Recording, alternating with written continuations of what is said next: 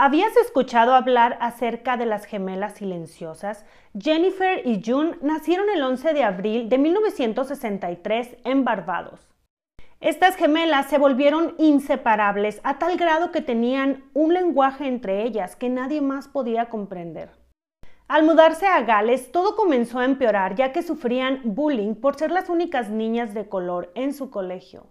Las personas a su alrededor usaban la palabra zombie para referirse a ellas y a sus extraños comportamientos. A sus 14 años de edad decidieron separarlas de colegio para incentivar que así pudieran comunicarse con otras personas, pero esto solo trajo más problemas, ya que al no estar juntas cada una entraba en un trance catatónico y se quedaban así el resto del día hasta que volvían a estar juntas de nuevo. Así que deciden darles educación desde su casa y es aquí cuando ellas comienzan a escribir cada una un diario. Era la única actividad que hacían por separado.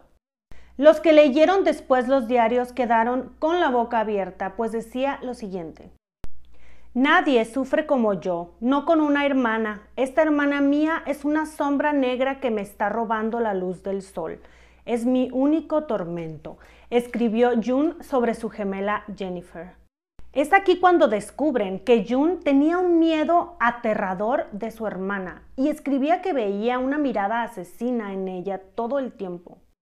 Esta relación que al principio se creyó que era de amor resultó ser una codependencia de desprecio mutuo, unido al miedo de que una matara a la otra, es decir, eran enemigas mortales. Esta relación empeoró al grado de que tuvieron que hospitalizarlas en un psiquiátrico, ya que todos los días intentaban asfixiarse o matarse la una a la otra. Estuvieron 11 años hospitalizadas y atiborradas de fármacos. Es aquí donde la historia comienza a darse a conocer. Lo que nadie sabía es que entre ellas había un pacto. Para que una de ellas llevara una vida normal, una de ellas tenía que morir o sacrificarse. El marzo de 1993, con casi 30 años de edad, Jennifer fue declarada muerta de una repentina inflamación cardíaca. June describe cómo Jennifer simplemente recargó su cabeza en el hombro y le exclamó, por fin estamos fuera. Actualmente, June lleva una vida normal y asegura que su hermana Jennifer dio todo por ella. Sobre la lápida de Jennifer se puede leer, una vez fuimos dos, las dos éramos una a través de la vida, descansa en paz. ¿Y tú prefieres una vida normal?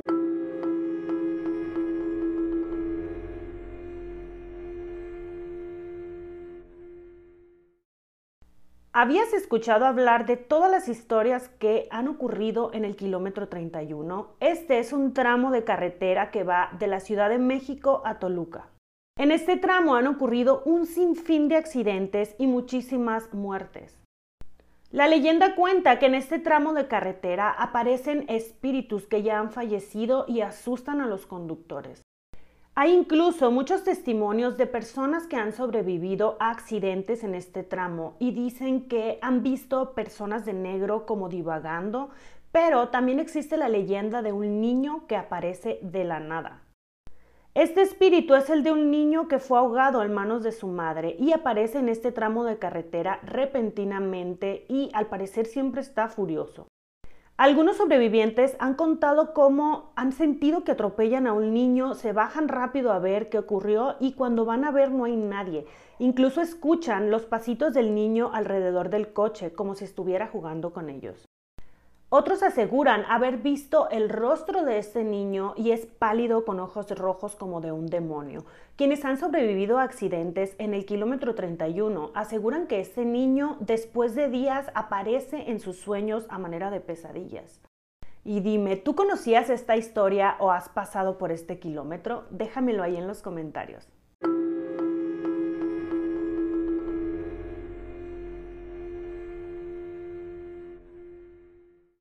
Hablemos sobre Robert E. Cornish, médico y biólogo estadounidense que gracias a sus excéntricos experimentos se ganó el apodo de El Reanimador.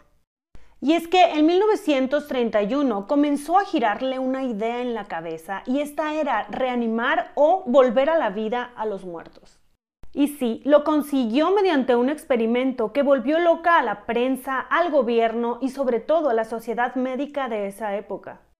El experimento consistió en desangrar a cinco cachorritos a quienes les llamó Lázaros, haciendo un guiño a este pasaje de la Biblia. Después de muertos los cachorros, él inyectaba una pócima que él mismo inventó y mediante un balancín ayudaba a que la sangre y esta nueva pócima irrigara por las venas de los cachorros. Así que ante los ojos de todo el mundo, dos de estos cachorros despertaron de la muerte. A pesar de sus ideas y experimentos poco convencionales y hasta prohibidos, Robert E. Cornish pasó a la historia como uno de los científicos más innovadores de su época además de aportar a muchos de los procedimientos de reanimación que hoy conocemos en día. Como dato curioso, Cornish siempre quiso realizar este experimento en humanos, pero nunca lo dejaron, así que queda la duda de si lo logró o no en secreto. ¿Tú qué piensas?